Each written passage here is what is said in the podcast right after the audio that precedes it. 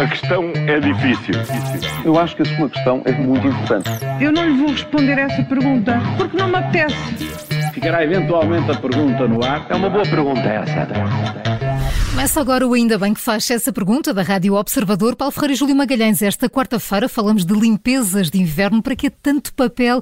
Tudo a rolar, menos as escadas, mas o que começamos por noites ruidosas. É isso, porque é que continuamos a fazer quase tudo ao contrário. Isso vem a propósito dos voos noturnos, não é? Sobre É, Lisboa. há um plano que está delineado e devia ser implementado no período, vejam, de 2018-2023 e que estabelecia a ANA um plano para o isolamento acústico dos edifícios mais afetados pelos ruídos dos aviões nos voos noturnos. Pois bem, ao que parece, o edificado está identificado, mas não foi feito nada do plano. Diz o Jornal Público que as associações não governamentais exigem agora um período noturno sem quaisquer ruídos sobre a região de Lisboa. Entretanto, como se sabe, já estão autorizados voos noturnos, pelo menos até 28 de novembro. Não se pode, eh, não se podia ter posto o plano pronto e depois então sim avançar para esta autorização dos voos noturnos, que pelos vistos é necessária para mudar os sistemas de navegação. Olhem, e porquê é que não se cria um grupo de trabalho que tente pôr a funcionar as escadas rolantes da estação Baixa Chiado eh, do metro de Lisboa? Pois estamos aqui a falar de um problema regular. É, é- é raro eh, que todos os lanços estejam a funcionar todos ao mesmo tempo nessa estação.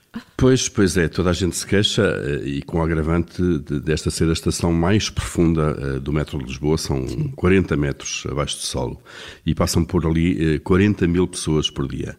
Bom, quando se chega ao ponto de ser notícia que há uma promessa de pôr as escadas rolantes de novo a funcionar, sabemos que o problema tem uma, de facto em ser resolvido. Isto apesar do homem já ter ido à Lua há mais de 50 anos, não é? Eh, mas apesar disso, isto é certamente um problema para o qual a ciência ainda não tem uma É resposta. Não complexo, muito é muito complexo. complexo, não é? Por isso, olha, o melhor é chamar os melhores académicos e cientistas do país eh, para ajudarem nesta tarefa. Vamos colocar as escadas rolantes do metro a funcionar. Se os utentes querem fazer exercício físico, que paguem um ginásio. E faz eh, sentido tanto papel nos tribunais nos dias que correm. Ainda por cima, quando estamos na era da digitalização, não é, É, Júlio? É verdade, num país que anda há tanto tempo a falar de uma aposta na digitalização como garantia de futuro, dizendo que estamos até atrasados, ver notícias como aquela que refere que o Tribunal de Braga andou três dias com processos em atraso por falta de papel até parece mentira. Mas foi mesmo assim, nos tribunais os processos exigem quantidades gigantescas de papel e em Braga só em três dias foram adiadas 20 diligências porque não havia papel. O problema foi solu- solucionado provisoriamente, mas dizem responsáveis pode voltar a suceder. Não haver papel é surreal, mas será que na Justiça também não vai ser possível fazer essa transição que evite tanto papel e tanta burocracia?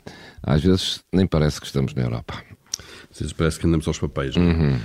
É. Olhem, está aí a chuva, que é forte e persistente, eh, co- como se está a ver. De certeza que as sarjetas estão todas limpas. Ui, vamos ver, vamos ver. A experiência é que algumas ruas se transformem em autênticos rios, não é? Já sabemos. Já, já aconteceu este ano, não é? Sim, Eh, Mas desta vez eh, a Proteção Civil eh, fez, fez o alerta atempado, não é? De certeza que os serviços públicos eh, andaram nos últimos dias a evitar que isso aconteça de novo, não é?